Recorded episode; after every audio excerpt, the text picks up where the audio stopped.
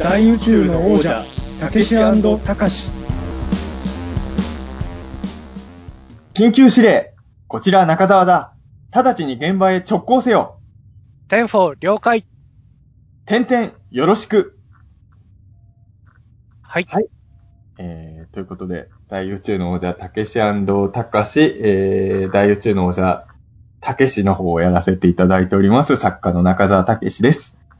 たかしの方をやらせていただいております。人形映像監督の飯塚たかしです。よろしくお願いします。お願いします。あのー、もうたけしもたかしもですね、もう長くもう30年以上生きてるわけなんですけれど、はい。やっぱりあのーみんながね、あのー人生の中でも特に楽しかった思い出として語りがちのイベントのことについて、ちょっと二人で思い出を語れればいいかなと思いまして、はい。あのー修学旅行の思い出を 二人で、はい。今日は語れたらなと思いまして、はい。いや、なんでそんな話しなきゃあかんねんって思うかもしれないんですけど、はい。あのーまあ、大人になるとそうでもないかもしれないですけど、少なくとも小中学生の時って、学校生活で一番の思い出として修学旅行をあげる人多いじゃないですか。ですね。でも言うほど修学旅行に対する思い出が僕なくて、そこ再検証したいなっていう思いをね、僕もうはい37なんですけど、未だにちょっと引きずってるんですよ。はい。この引きずりっていうのは僕はもっと修学旅行を楽しめたんじゃないかっていう悔やみも入ってますね。はいはいはいはいはい。ど、どう、どうですか？いつかさん修学旅行楽しめた人なんですか？あれ？まず修学旅行って、小学校、高学年のやつ ?6 年生、えっとねまあ学校によってち、普通は小学6年じゃないですか？小学6年、はい高校3年、ああ、中学3年。あ、三そっか、6年と3年と3年ってことですね？中学。前ですよね。だから、小5の時に宿泊学習みたいのが、はいはいはいはいはそっい。ちのがね、印象残ってます。確かに。あの、やっぱクラスメートと初めて一緒に泊まるみたいなことだったんで、で宿泊学習があるのに、今更修学旅行でそんなにってのもあったんですけどね。うん、う。うん僕今ちょっとその、思い返してみると、はい。悔しかったり、悲しかったり、怒りとかの感情がすごい先立ちますね。修学旅行を思い返すと。怒りとか湧きます？修学旅行に。なんか、小学校の修学旅行の時なんですけど、はい。えっと、僕ずっと好きだった子がいて、ああ、はいはい。で、クラス分けで、えっと、5年生の時その子と同じクラスだったんですけど、はい6年生になった時別のクラスになっちゃったんですよね。はい。で、えっと、同じく僕の友達で、同じその子のことを好きな恋のライバルみたいなのがいたんですよ。はい。でその人が、その子と同じクラスになっちゃって、うん6年生の時。はい。で、こう、もう好きだから、お互い好きで取り、どっちがその子の気持ちを、こう、傾け、自分の方に向けられるのかって頑張ってるわけじゃないですか。で、なんかもう、同じクラスになってるだけでリードされてるじゃないですか。まあまあそうですね。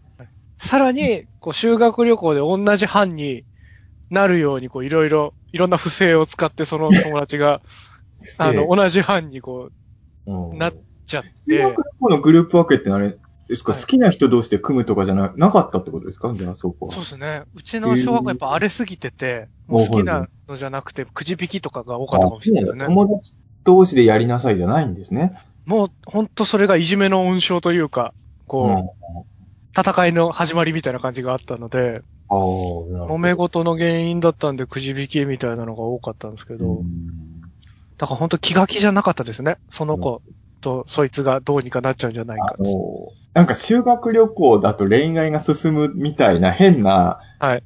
イメージがあるじゃないですか。あります、あります。当時、小学6年生ってあの、小学館から出てる学年誌を毎月買ってたんですけど、はい。で、修学旅行の、まあ、前の月か前々の月ぐらいに発売された号で、修学旅行徹底攻略みたいな特集があって、あの、文章と漫画がいろいろついてるんですけど、で、漫画も男視点で進むストーリーと女ストーリーで進む視点が、どっちも載ってるんですけど、はい。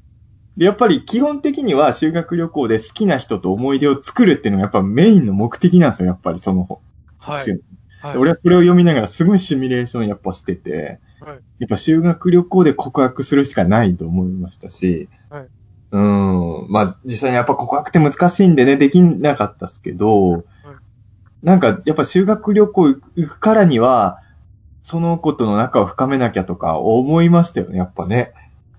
中澤さん同じ班とか慣れたんですか？ちなみに。いや、もう全然慣れてないんですね。ああ、そうなんだ。そもそも告白できるわけがないんですよ。なので、あの、僕の場合、飯塚さんの好きな人とどういう関係だったかわかんないですけど、僕、そもそも学校でその子と挨拶ぐらいしか会話してないですもん。急に告白なんてできるわけないですよ。いくら修学旅行パワーを借りたって、そんなもん。うん。えーまあ、僕も同じくこうなんか、日本男児たるもの、思いを秘めてるものだみたいなのを貫きすぎて、全然伝わってなかったと思うんですけどね、はい本人には。いや、なんかね、でも、まあ、その小学6年生もそうなんですけど、あと僕、ずっこけ3人組シリーズが大好きなはい。んで、あの、ずっこけでそれこそ、まあ、その殺人事件解決したり、宇宙人と一緒に宇宙旅行したりとかいろいろあるんですけど、はい修学旅行だけで一冊なってるんですよね。えー。夢のずっこけ修学旅行っていうのがあって、はいやっぱそれを読んで、やっぱシミュレーションもやっぱまたして、やっぱ自分、やっぱ修学旅行っていうのがいかに小学生にとって大イベントかっていうの、だって宇宙旅行と同じボリューム使ってるわけですから。そうですよね。一冊丸々使ってるんですもんね。殺人事件の解決と同じぐらいでかいことなわけですよ。はい夢の修学旅行。夢がついてるんですよ、だって。夢のですもんね。ずっこけ宇宙旅行の時とか夢なんてつかないんですよ。はい。宇宙旅行よりすごいんですよ。ずっこけ夢の。うん。でやっぱりその、まあ、ずっこけ3人目って3人とも目的が違うんですけど、はい。博士とかはもう研究熱心なんで、その遺跡でどうこうみたいなのにすごい燃えたりしてるし、はい。モーちゃんは地元、現地で何を食べたいかみたいなとか言ってるんですけど、八兵衛はやっぱり恋愛が目目的なんで、はい。やっぱそこを感情移入しながら読んで、なんかね、自分もこうなんのかなと思いながら、ちなみに夢のずっこけ修学旅行は、八兵衛は恋愛的にはうまくいかないんですけど、はいなぜか修学旅行中に現地で撮ってた、えっ、と、映画かドラマか忘れちゃったんですけど、それに急遽出演できるっていう。修学旅行すげえと思いましたね、それすごいなぁだやっぱり、今思えば、その、はい。その前に宿泊学習がなければ、確かにすごいんですけど、別に、その一個前の年に生徒たちと泊まるみたいな行事もやってるし、はいそこまで修学旅行持ち上げる理由なんて僕ない気がするんですけど、はいやっぱこう、イメージが強すぎたんでしょうね。うん、でも今振り返るとね、やっぱ僕どっちかというと宿泊学習の方が楽しかったっすもん。むしろ。なるほどななんか印象に残ってるのは宿泊の方が印象に残ってますよね。僕はそうですね。あのーすごい覚えてるのは、しょうもない話ですけど、宿泊学習の日に、あの、朝、冒険ゴジランドって番組が始まって、はい。テレビ東京でラサウイさんがやってましたよね。テレビで、当時ね、やっぱビデオとかなかなか録画もできなかったんで、テレビでゴジラを扱った番組が始まるっていう感動のまま資格学習に行ったのをすごい覚えてますね。あの、資格学習でせ夜になりながらのゴジラソファミレドみたいなのを頭の中でずっとぐるぐる回ってるのすごい覚えてますね。うん。そうか、それで言うと、僕の宿泊学習は、確かなんか、ギフトっていうドラマ、はい。木村拓哉さんですかね、出てた、の最終回かなんかがちょうど宿泊学習で、みんなそれが見たくて、はい。なんかこう、どうにかしてテレビを 探しに行くみたいなのをやってて、修学旅行はテレビやるけど、資格学習はないそうなんですよね。ね、まあこれ全部の学校がそうじゃないですけど、僕らそこ一緒だったんですね。そう。資格学習ってあれですよね。いわゆる旅旅館とかじゃなくて、なんか、はいなんていうかな、体育館みたいなね。せ青年の家みたいな、というか、そういうところに泊まる。多分そこは僕も五日さんも茨城じゃないですか。はい。もしかしたら同じとこでやってる可能性もありますね。ありますよね。確かに。もう、どこだか忘れちゃったけど、そう、なんか体育館みたいなところで、やりました。テレビないんですよね、資格学習はね。そうですよね。で、なんか、こう、半分けで、こう、はい仲良しの人たち、その5年生の時はくじ引きじゃなくて仲良しでやるまだって、なってまだあれでなかったね。はい。そうですよね。それでトラブルがいろいろ起きたせいで、くじ引きになったんですけどじ、ゃあ、いつかさんたちの学年が悪いんですね。その、そうですね。僕らの学年が、先輩が荒れてるから伝統上仕方ないとかの流れを想像してました。そうですね。僕らがいろいろ破壊していった学年ではあるんですけど、ねなるほどね。そうですね。だからこう、ヤンキーチームみたいなのうに、ん一人、はぐれて加わることになっちゃって、ああ。そうなんですよね。で、そのヤンキーチームがもうギフトが見たいっつってうるさくて、すげえブチ切れてたのを覚えてます。うるせえっつって。ヤンキーはギフトから、まあ僕ギフト実は見てないんでなんとも言えないですけど、ギフトって暴力とかを肯定するドラマじゃないですよね。多分違うと思います。何を学んでたんだろうな。わかんないですけどね。まあ見てないんでわかんないですけギフトど。が見たくてしょうがなかったみたくて。あ、でもね、僕それで言うと、まあ修学旅行ってとりあえず2回、あ、まあ本当は高校でも、あ、そうか僕高校も修学旅行行ってるわ。3回行ってるのか、修学旅行。はい。あのー中学の修学旅行がちょっと悔しいというか、はい。中学の時あの、京都だったんですよ。はい。で、初京都だったんですけど、はい。あの、僕はやっぱりあの、伝説とか歴史とか好きなんで、寺とか神社とか見たいじゃないですか。はい。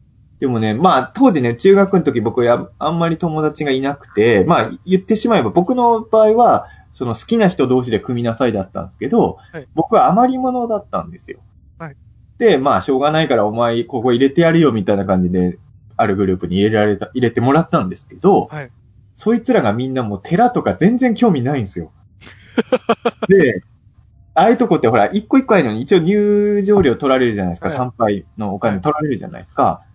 それで、文句言い出して、はい。なんで寺見るのにこんな金といちいち取られんだよとか言いながら、言いながら、はいもう寺なんてどうでもいいからゲーセン行こうぜみたいに。わわわわわわわわ。本当に、もう僕寺見たくて、しかも、僕が感動してても横でずっと文句言われてたら感動も半減するじゃないですか。そうですね。すごい京都憧れがあったから悔しくて、後に京都、まあ、何度も行くようになるんですけど、久々に京都行くときは本当もう修学旅行の時のリベンジだと思って、はい。僕修学旅行の間ずっともう、あの、もっとちゃん、一人で行くか、もしくは寺とかに興味ある人たちともう一回京都行きたいなってもう修学旅行の途中からずーっと思ってて、ずーっと、まあでも確かに言われてみれば寺とかってはい、みんなが好きなもんじゃないじゃないですか。そうですよね。退屈だって感じちゃう人にとっては、割と退屈かもしれないですもんねや。っぱああいうのってね、本当そういうものに興味ある人と一緒に行かないと地獄だなと思って、本本当に僕中学の時の修学旅行ってね、嫌な思い出なんですよね、そういう意味で言うと。うんもっと寺を愛する人とも京都もありたかったなやもうずっと清水寺とかも見ながらずっと文句言ってましたよ。わー。軽いわー、みたいなの言ってて。清水寺、ちょっと高せ高いところにあるからテンション上がりそうなもんですけどねえ。でもただでかいだけ。あ、でも清水寺であんなに悪態ついてたから、はい本当に銀閣寺の時が一番ひどかった。あと金閣寺はまだ、金閣寺でも、金閣寺でも奴ら文句言ってましたけど、はい。銀閣寺を見た時のこんなもんで金取りやがってみたいな。全然銀じゃねえじゃねえかって。そうそうそういや、そんなもん来る前から分かってただろうと僕は思うんですけど、うん奴ら多分勉強してなかったんで、あんなに渋くていいのに、むしろ銀閣寺がいいじゃないですかね。いや、僕はいいじゃなですか。ないとこ住みたいなとか思いながら見てたんですけど、いや、だから本当にね、僕、その後に京都行ったのいつだったかな？なんか仕事でね、あの、呼ばれて、呼んでもらって、その仕事行く前に京都ブラブラ回ったんですけど、本当に感動して、やっぱ好きな人と一緒に回れば、やっぱ京都って本当楽しいんですけどね。うん。だから、修学旅行とかってやっぱグループですよね、結局ね。誰とうっていうのん大事ですよね。はただ、寺へ、寺とかへの愛は全くないグループだったんですけど、い。夜になったら枕投げはするって感覚はあったみたいで、はい。それはしてました、僕は。まあ枕投げなんて今も何も楽しくないんですけど、やっぱ修学旅行の醍醐味の一つだとは本当思ってて、すよね。小学校の中学旅行でもやっぱ枕投げやりましたね。やります高校ではね。やらなかったけど、やっぱり、あれでもね、みんな楽しいと思ってやってないと僕は思うんですよ。あの、修学旅行来たからには枕投げはするべきだみたいな、うんみんなやっとかないとみたいな感じですかね。枕投げ幻想があるだけだと思うんだよな。うん、特にルールも何もないですしね。ただぶつけるだけじゃない。で、どっちかって僕はやっぱ非力だから、ああいうところでも活躍できるわけないじゃないですか。はいはいやっぱぶつけられてる時間のが長かったんですけど、それなりに楽しかったんですよ、枕投げやっぱ。ね。やっぱりはね、枕投げをしてる自分、やっぱ修学旅行で枕投げをしてるっていうのがテンション上がるんでしょうね。そうですね。うん。修学旅行、ザ修学旅行してるっていう実感。異性に告白するよりはハードル低いじゃないですか。低いですね。もう女の子に告白はできないけど枕投げはできるみたいな。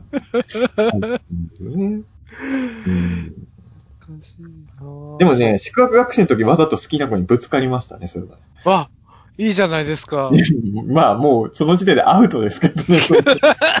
絶対この恋愛うまくいかねえよって話ですけどね、どんなでした？きぶつかった時は。あ、でもね、やっぱキャって言ってました。やっぱね、僕が好きになる子はいい子でね、はい僕からぶつかってったんですけど、その子がすごい謝ってきたんで、すごい申し訳なくなっちゃって。いい子だなぁごめんなさい、わざとぶつかったんです。思いながら。コミュニケーションを求めて。そうそう。でもね、そう、なんかすごい申し訳なくなりましたけどね。修学旅行の時はそれすらできなかったな。わざとぶつかったりとか。うん。やっぱりそうね、なんか、修学旅行はやっぱりでも、実際みんなそんな楽しんでんのかな、どうなんですかね。うん、みんななんか、幻想の中の修学旅行がでっかくなってるだけで、実際にそこまで修学旅行楽しんでるんだろうかっていう。うん。中学の時、はい。えっと、小学校の時その、幼馴染でずっと仲良くて、はい。友達と、うちの小学校ってなんか中学が2つに分かれる小学校だったんですよね。ほうほうほう。のあ、小学校がでかいってことですね。あ、そうですね。小学校が大きくて、うん。中学になるとこう2つに分裂するので、はい。一番仲良しだった友達が別の中学になっちゃってたんですよね。で、えっと、修学旅行とかってこうなんか、市の、市で、市単位で行ったりするじゃないですか。あ、そうなんですかいや、僕は逆にそんな、なかったですけど。あそういうのあるんだ。なん、か、みんな同じ、回る場所はみんなこうなんか、シフトみたいな感じでバラバラだけど、あのー牛久市の全部の中学校が修学旅行同じ日程で行ってるってえいうーあ、そんなことあるんですね。そうですよねうん。で、たまたま移動の時にその友達が行った中学校と、こはいうすれ違う時があって、はい。その友達と再会して、あのー逃げたんですよね、その友達と二人で。遊ぼうっつって。ああ、もう、いいな。それでも青春ですね。あめちゃくちゃ楽しかったんで、なんか多分人、すげえ仲良しとかと言ったら何でも楽しいんじゃないですかね。結局、修学旅行とか資格学習が燃えるのってそこですもんね。ね。だって、でやっぱ友達と一緒に泊まれるっていうのが、まあ大人になるとそういうこと結構できるけど、子供にとっては絶対できないことだったから。できないことですうんね。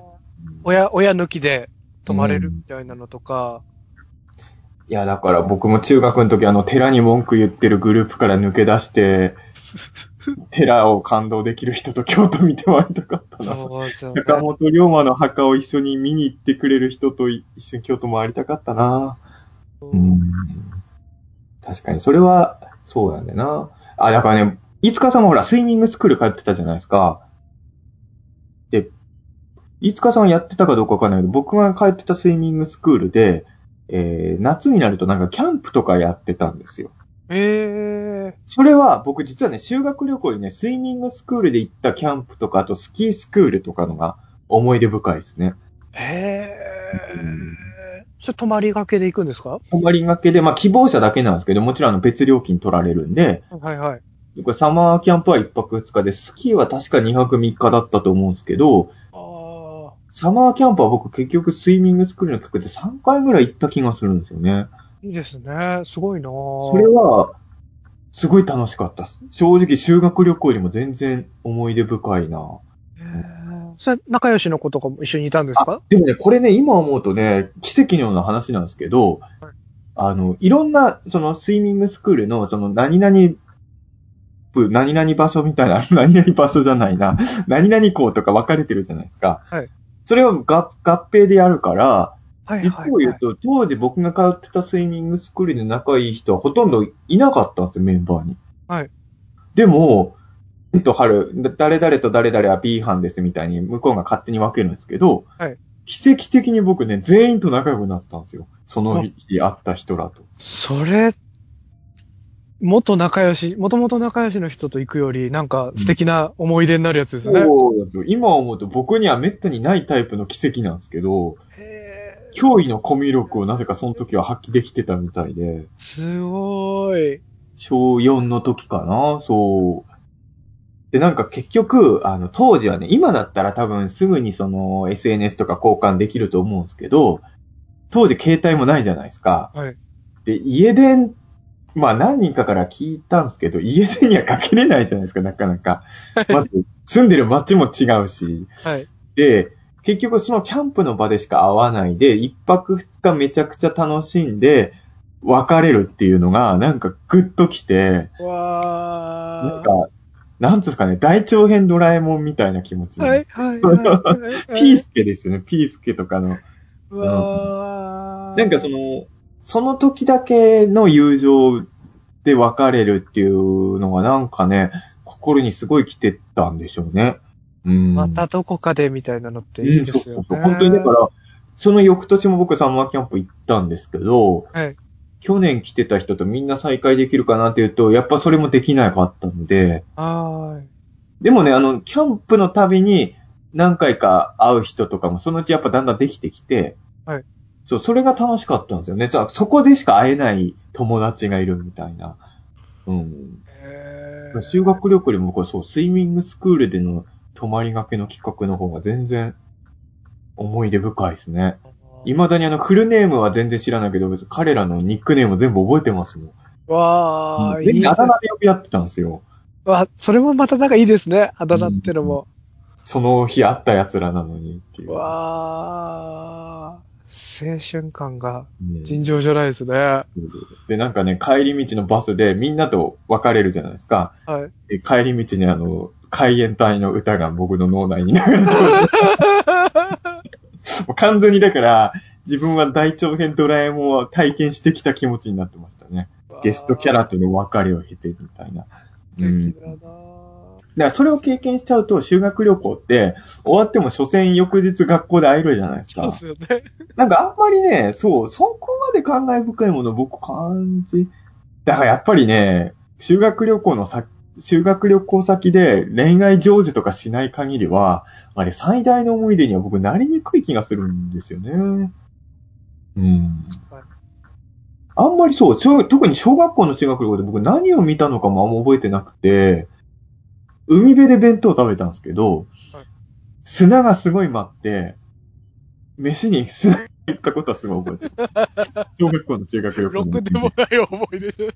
それはすごい覚えてるなだから多分海、海辺のなんか行ったのは覚えてるんですよ。イルカショーとか見た記憶はあるけど、小学校の修学旅行、あ、でも鎌倉の大仏見てるな、多分。鎌、あれ鎌倉の海、あ、でもいいのか。うん。あんまり小、そうですね。中学の修学旅行はねどこ行ったかよく覚えてますけど、小学校の修学旅行ってあんまり具体的に見たもん僕覚えてないですね。そうか。小学校そうですね。あの、お土産でどこでも買えるものを買っちゃうタイプの子供でした。まあこれあの、遠足の時とかからずっとそうなんですけど、なんかみんなその現地でしか買えないものを買ったらいいんじゃないかっていう雰囲気にあの、大人は特になるじゃないですか。はい。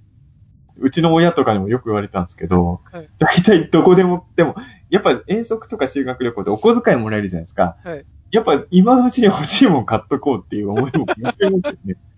うん。だから僕やっぱり、初めて行った遠足で、まあ親にお土産とかも買ってきたんですけど、みんなあの、ガンプラとか買ってきて、旅先でしか買えないものをくれよってすごい言われたのは覚えてますね。うん。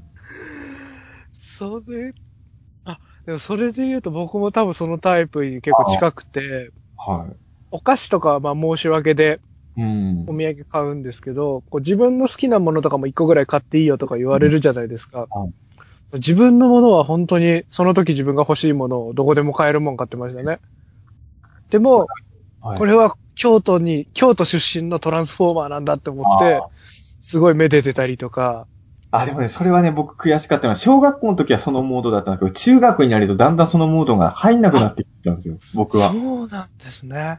で、これ未だにちょっと悔しいんですが、京都行った時に、新京極で、はいはい新京極のおもちゃ屋さんに、なんか金粉が振りかけられたゴジラのソフビが売ったんですよ。わわわわわ。はいなんだこれと思って、はい すごいジロジロ見てたんですけど、周りのやつが、はいお前京都まで来て、ここで買わなくてもゴジラなんて向こうでも買えるだろうとか言われて、はいまあ、そうだよなと思っておもちゃに置いてそのまま帰ったんですけど、は後になって宇宙船の記事を読んだら、はい。あれ限定版で、あの、メカ、ゴジラ VS メカゴジラの復活した直後の状態を表現したつもりだった。んです。ラドンの粉で復活した後の、その状態を再現したソフビで、限定何体かわかんないですけど、とりあえずあんまり生産もしてない限定ソフビで、で、後にブロードウェイとかで見たらすげえプレミアついてて、うわ俺し、だから結構ね、修学旅、その宇宙船の記事で、それが限定ソフビって知ってから、修学旅行先でそのソフビを買う夢を何度も見ましたもん。あまりの悔しさ。ー悔しさに。なんか小学生の時の気持ちを、のままだったら僕絶対修学旅行先であのソフビ買ってたんですけどね。さあ、かそう僕そういうと、高校とかまで全部その気持ちが一貫してた気がしますね、なんか。そう。もうなんか、いつかくんはバカだからって言ってほっといてくれてたんで、みんな。そう。いや、僕もうベタにあの、高校の時長崎だったんですけど、修学旅行。はいはいベタにカステラとか買いまくってます。う ん僕あのー高校の時は、うん修学旅行がイギリスだったんですよ。うわ、海外だ。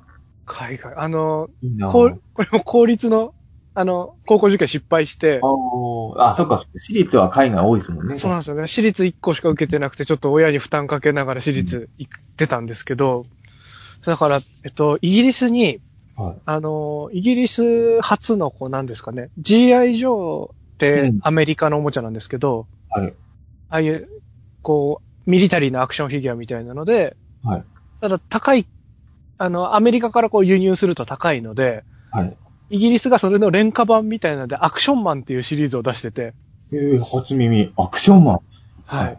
こう、アクションマンの本場に行くからと思って、なるほどあの、なんですかね、車から、こうなんかヘリコプターが飛び出るみたいな、うん。あの、アクションマンと、めっちゃ楽しそうですけど。うん。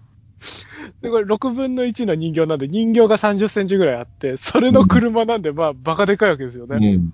あそれを絶対に買うんだと思って、それをこう入れられるようにスーツケースとかも本当着替えとか超少なく持ってってうん。たんですけど、こう、それをこう、買おうとしてるところに先生見つかって、うん。住んでのところで止められちゃって、なんでですか？だからこう、バラしてちゃんと入れるから大丈夫だって言ってるのに、もうなんかその、やっぱイギリスに来たんだからちゃんとイギリスのものを買えって。アクションマンはイギリスのものなんだってねえ別名してるんですけど、いいと思うけどな、だって日本のもんじゃないですからね。もう分かってもらえなくて結局ダメってなっちゃって、えー、悲しい。アクションマンを買ってこれなかったのとか本当え、にイギリ。スで修学旅行ってイギリスって広いじゃないですか？どの辺なんですか？あの、あれですか、シャーロック・ホームズ記念館とかあるようなあたりですか？えっと、まずロンドン、あ、やっぱりロンドンですね。えー大英博物館か。そうですね、大英博物館とか、あの、テートモダン、テートギャラリーとかの美術館系も回っあじゃあ、でロゼッタストーンとか見たんですか？見ました。おー、すごい。いいなそれ修学、やっぱいいなだって長崎だとハウステンボスですよ。ハウステンボスもでもいいじゃないですか。絶対大、いや、ハウステンボスもいいけど、絶対大英博物館の方がいいじゃないですか、そんな。博物館は本当最高でしたよね。そうですね。ロゼッタストーンのメモ帳を買いました。イギリスの怪怪獣ゴルゴのグッズとか売ってなかったんですか？ゴルゴのグッズは売ってなかったんですよね。ただなんか、あの、自由行動の日が1日あったんで、はい。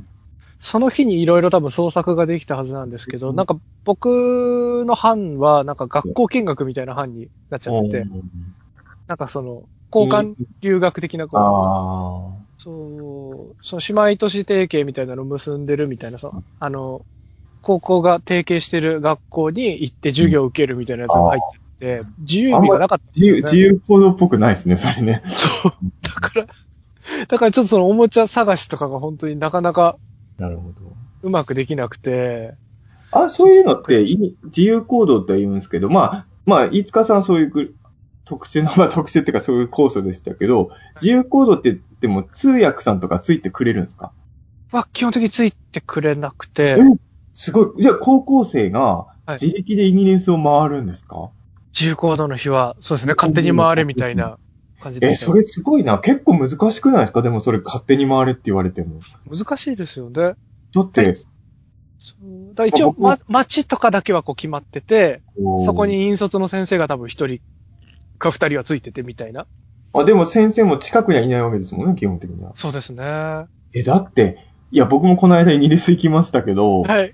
全然立ち打ちできなかったですよ。36、当時36の僕ですけど。そうですよね。あ、そう、そういう、そうなんだ。それ結構すごいなからなんか多分その、事前にどこ行くかのルートとかはしっかり、自由行動でどう自由行動するかみたいな計画みたいなのはちゃんと提出して、なんかあった時にすぐ先生が助けに行けるようにとか、あと事前にここは危ないところだからとダメだよとかじゃダメとか。かそういうのはこうあったみたいですけどね。うん勝手に乗り継いでどっか行っていいとかほど自由では多分なかったと思うんですけど、めちゃくちゃ頑張って、なんとか夜には帰ってくるんで、ストーンヘンジ見てきてもいいですかとかできないですね。できなかったですね。あ、でも、うちのクラスこう、僕がとにかく強くプレゼンして、はい。あの、ストーンヘンジ行くルートとかは通れて、嬉しかったですね、そえ、れはスト。ーンヘンジ見たんですか？見てきました。え、でもストーンヘンジまで行ってるってことは、もうちょっと頑張ればネスコ行けんじゃないですか？行けますよね。え、ネスコは行けなかったんですか？ネスコまでは行けなかったです。ああ、イギリスまで行ったのにね。そう。でもまあ、ストーンヘンジまで行けたかまあねらよか、ストーンヘンジ見れたのはすごい貴重なあれですね。ったね。いや、まあそうだな。だから修学旅行、まあそこまで海外まで行けばまた別の思い出が、ただ、それもまたあれですよね。その修学旅行の醍醐味とはもう違くて、単にイギリスの醍醐味ですよね、そうそうそうですね。ね。だから別にみんなと行くからっていう感動がなくなってますもんね。うん。ちょっと余談になっちゃうんですけど、はい。そのイギリスで本当に悔しかったというか心残りがあって、はい。僕、ベムスターの人形を、はい。こう、イギリスに連れてってて、はい。行く先々でそのベムスターをこう置いて写真をいっぱい撮ってたんですよね。はい。そうで、こう、ベムスターが旅行してきたみたいな、こう、うん一冊の本を作ろうと思ってたんですけど、おーなんかカメラ壊れてて全部ピンボケてて、え？ー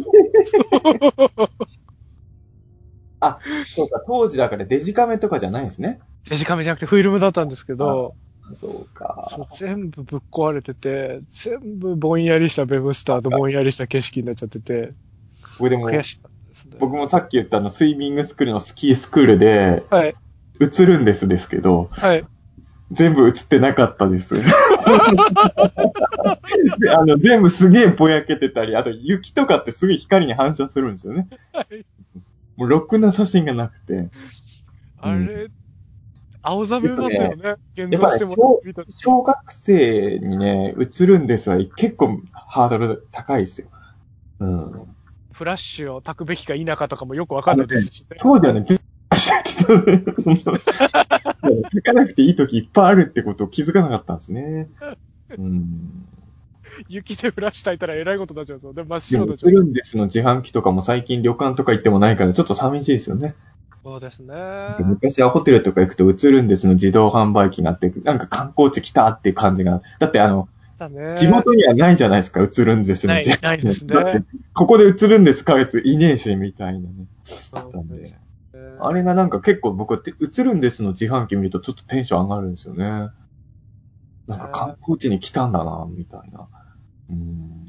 ああ、見なくなりましたね。うん。まあ映るんです自体がないからそれは自販機もないんでしょうけど。ちょっとなんかでも若い人の間で今、ブームらしいですけどねね。するんです。数ヶ月前ぐらいにそういうニュースになってましたよね。今若い人、あの、映るんですとかのなんかちょっとなんだろう。デジカメよりは画質が荒いってことなのかななんかそれが逆におしゃれとかね。あと、どうするまでわかんないのがなんかドキドキするみたいな。いいですよね。なんか一周回ったなっていう感じですよね。CG 飽きたみたいな感じですかね。そう。トカゲ特撮だ、これからは。バケ特撮だよ、これから。そんな感じの現象ですかね。うん。や、でも、修大学旅学行ってどうなんですかね。どうしたら行。でも、実は修学旅行って小学生の間とか、あと卒業式とかではいかにもすごい思い出のように語る人いるけど、い後に大人になってから飲み会とか、まあ同窓会とかみたいなところで修学旅行の話してるやつ僕会ったことないんですけど。確かに。だから実は大したことなかったんですよ、修学旅行ってやっぱね。僕ら持ち上げてたけど、大人になってから修学旅行はああだったよねって言わないじゃないですか、みんな。確かにそうかもしれないですね。同窓会ほんと誰一人修学旅行の話しないですもんね。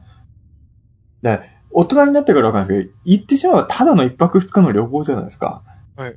な大したことないですよね、修学旅行ってね、本当に 実は。多分。うん。と思う。まあ、だ当時はね、本当なんかその期待値も込みで、はいどんどん大きくなっていったんでしょうけど、修学旅行幻想みたいのは。うん。ねなんかやっぱトラブルとかうんが起きたこととかはよく語られますけど、純粋な楽しかった思い出とかあんま聞かないですもんね。僕らの頃ってまだ体罰もバンバンあったじゃないですか。はい、ありましたね。うん資格学習も修学旅行も、でもこれをね、実はちょっと楽しんでる部分もあって、はいあの、枕投げとかもそうなんですけど、はい仕事の後先生が見張りに来るじゃないですか。はい。あれは先生にバレるかどうかを、スリルを味わうゲームしてるんですよね、僕ら実はね。そうですねだか。ら別に素直に寝てもいいんだけど、はい。やっぱ起きてて、で、先生が来たら寝たふりして、先生が去ったらバレなかった、よかったねって、その過程が楽しんでるんですよね、僕らはね。あれ楽しいですね。で、やっぱり先生はちょっと怖くないとあのゲームは成立しないんで、しないですもんでもね。僕らはごまかしますけど、本当に当時はそういう時代だったんで、修学旅行で夜中ずっと、あの、廊下で正座させられてるやつ。あれだったらもう、地獄の思い出ですよ、あんなそうですね。僕らその班でした。獄の思い出じゃないですか、そ。そう、先生がフェイントかけてうん、帰ったふりして立ってるのに、一人バカが気づかなくて、そね、うふーとか、う。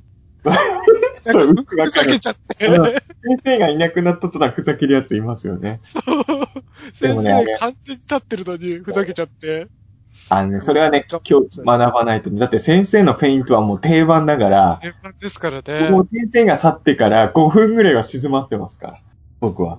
うんさすがに5分のフェイントはないですからね。ですね。あれ、まんまと引っかかって、一晩中せしてましたね。せいぜい僕らでもそのレベルだったな。だから何人かの男子は女子の部屋忍び込んでましたよ。ありましたね。これできるグループにはやっぱ入れなかったなうん。僕もそれは女子の部屋行きたかったけど、よかったですけどね。うーん、やっぱり、いあの、修学旅行行く前は自分がやっぱ女子の部屋行く妄想してましたよ、やっぱり。してましたね。うんでも、無理だったなしたね行きたかったな今からでも行きたいな。見張りでしたもん。結局。見張りね。そうそう。誰も見張りがいないから、いいよいいよ、やるよって言って、すげえ行きたいのに。自分から言い出したんですか？それは男らしい。いや、うん行き行きたいの、行きたくてたまんないのに、こうなんかルールは守らなきゃみたいな嫌な子供でしたね。そう僕は女子の部屋入れないから女子にわざとぶつかる嫌な子供でしたね。ほんとろくでもないなと思って。なんかこう、フルマックスで修学旅行楽しんだ人の意見も聞いてみたいですね。なんか、どちらかというとほんのぐらいですもんね、僕らなんか。でもやっぱこれ悲しいことに僕と五日さんもそうなんですけど、やっぱ似たような人とつるむじゃないですか、大人になっても。僕らの周り多分修学旅行始まった時にあんまいないんですよね。今だってそうじゃないですか。まあ全然話変わりますけど、ハロウィンで騒いでる人とか僕らの周りいないじゃないですか。いないですね。一人いるんですよ。えけしからん。けしからんって言っちゃいけない。ですかハロウィンに渋谷行ってるやついるんですよ。お、あなたでした。ピータン通信のホズミくんですよ。はいね渋谷行ってるんですから、もう、ほんと腹立って。ホズミくん、渋谷なんか行ってんじゃないよ、ハロウィンにと思って。えめちゃくちゃ腹立って。いや、何も悪いことじゃないですけどね。別に行くだけだったら、その、そこで暴れたりしたらまあ悪いんですけど、でもなんでホズミくんみたいなやつが渋谷にハロウィン行くかなと思って、ちょっとね、ちょっと、また断絶しちゃいましたね、心が。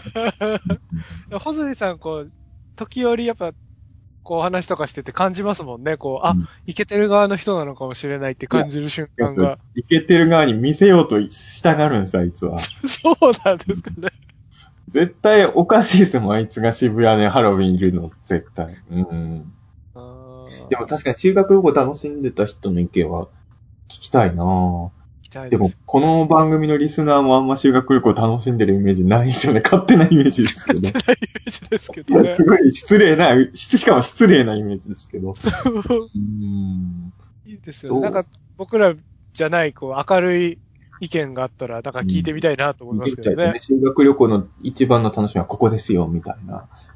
でもね、僕は結局修学旅行の原因をずっと追追っかけてる部分はやっぱあって、それは修学旅行が思ったより楽しめなかったからっていうのもあるんですけど、だからまあさっきの京都のリベンジもそうですし、あの、僕と五日さんで言えば、例えばほら、夕張映画祭とか行くじゃないですか。はいそうすると同じ映画のチームでみんなでお風呂、あの、あそこって夕張映画祭って、まあ、ホテルもあるけど、合宿所みたいなところで泊まるじゃないですか、みんな。はい。だからあれはなんか大人の修学旅行みたいな感じがあって、僕は楽しいし、まあぶっちゃけ修学旅行より夕張映画祭でみんなで泊まってる時の方が全然楽しいですね。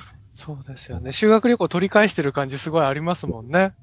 あと、大浴場から出たら、あの、小林祐希監督の、すごい立ちの悪いドッキリが仕掛けられてたりとかね。えあれですよ、だからの、ー。それどんなの仕掛けられてたんですか？いや、風呂場から出た、あ、出たじゃないや、風呂行くときだ、これから風呂行くときに、あの、着替えるところで、はい。あの、ヤンキーが、あ小林幸監督の映画本物のヤンキー使うじゃないですか。はい。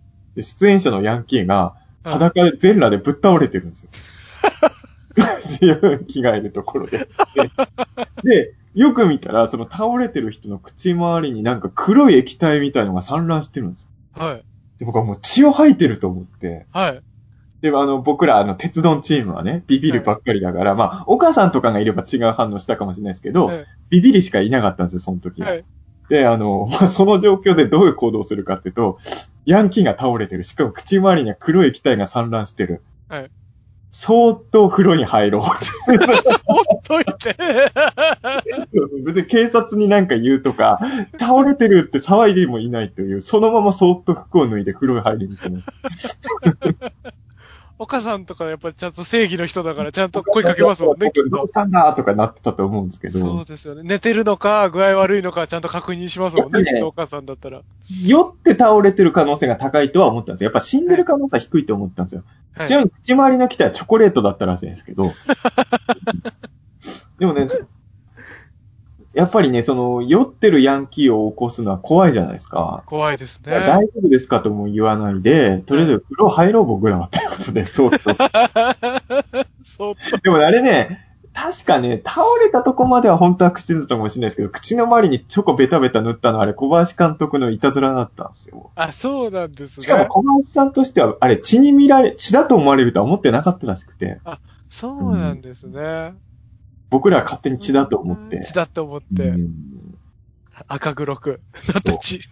やっぱ血って本当はね、赤くないってよく聞くから、はいにしても黒すぎるとは思って。あ ーでもなんか、そう、みんなでその、同じ作品を作った人たちと一緒にでっかい風呂入って、みんなで大部屋で寝て、で、朝まで映画の話しながら語り合ったりとか、枕投げはしないけど、はいなんか僕にとっては、これこそ理想の修学旅行。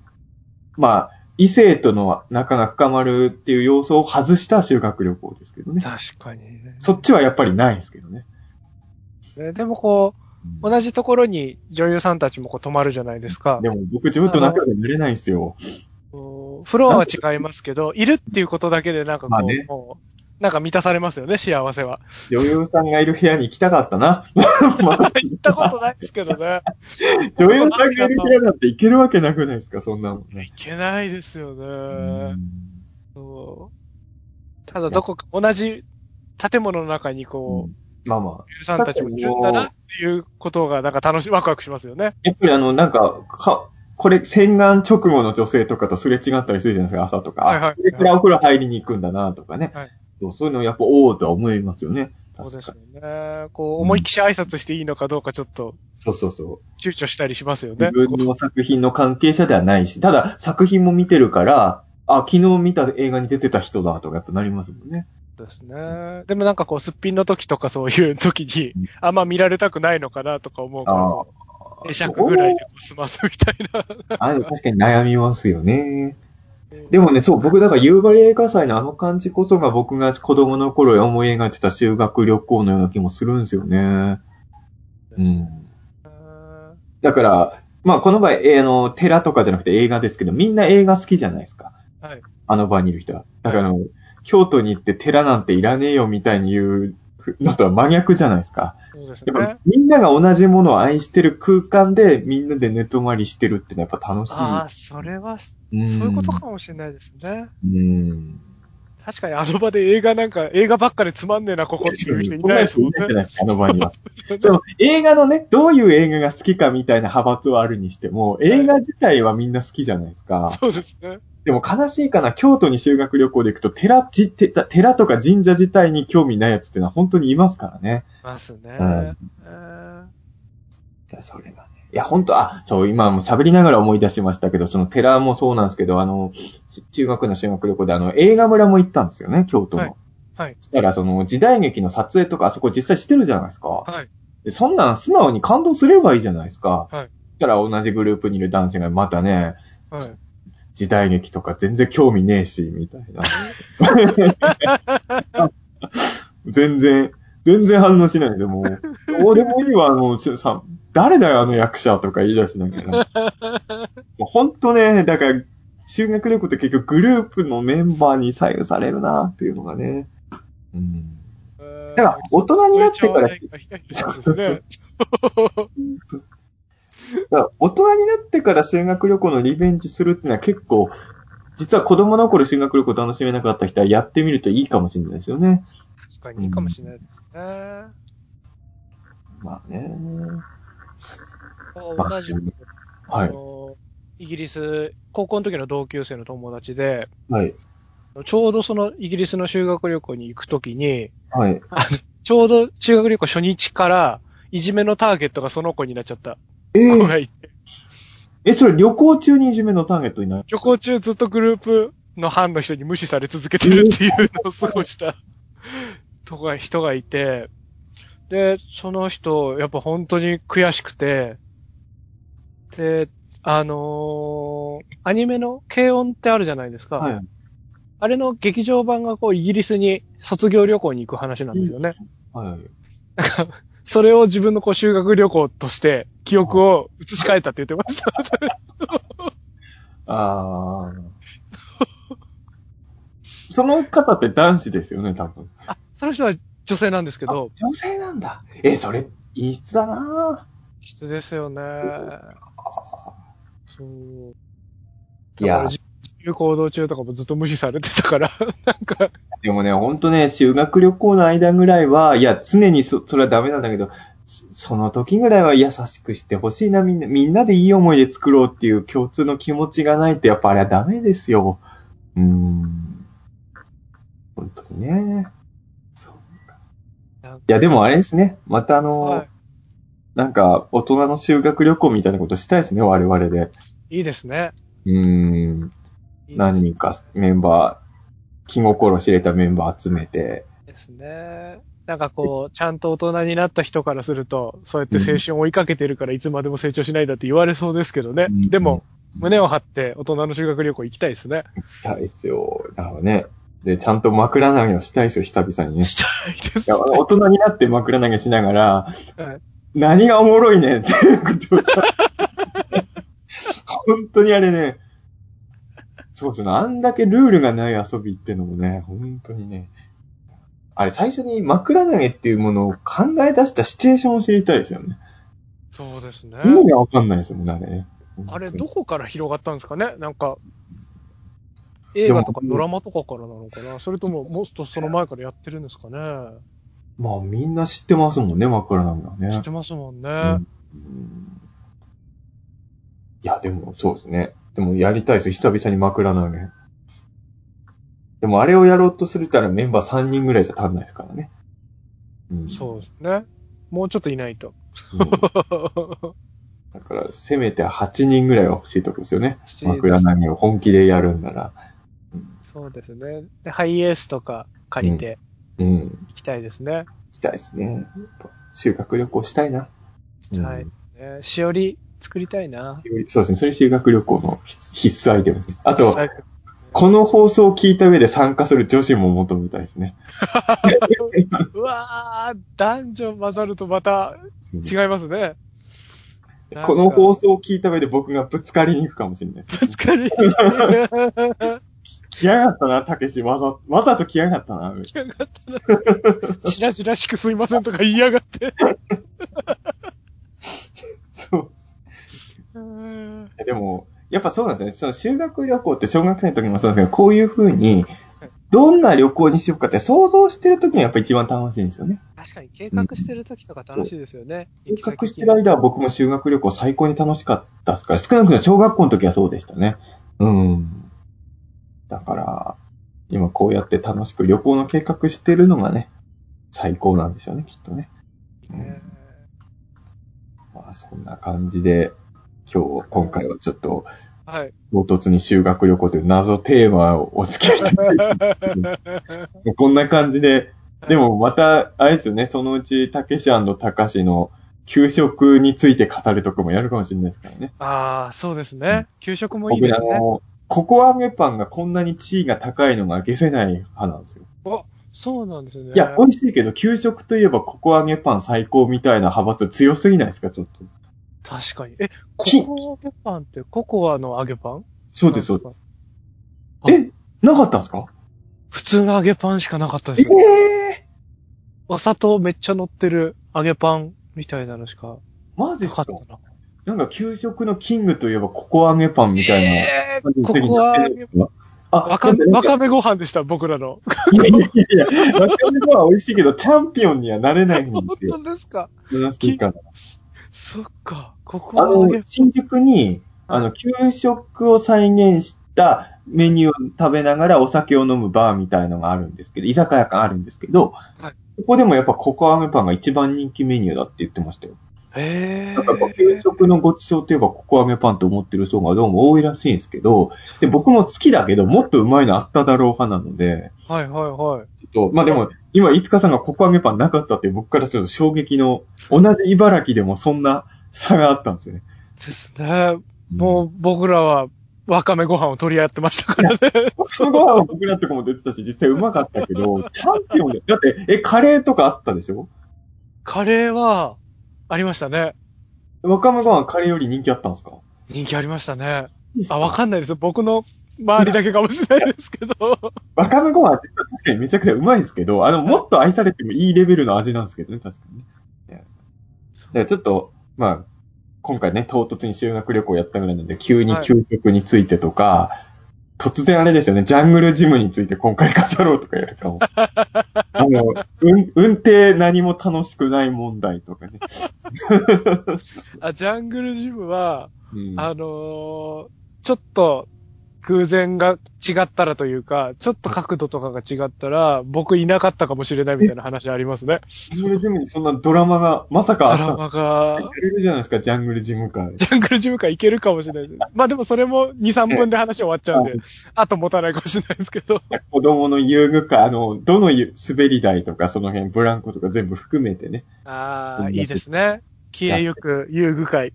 そっか、今消えゆく運命なんだな、あれ辺もな。そう。っとその辺の話も、いいですね。ね、ますますこの番組何の番かわかんなくなりますけど、そんなテーマも今後 やればいいと思って、いいですね。今日はお付き合いいたただき、ありがとうございました。皆さんも楽しい旅行へお出かけください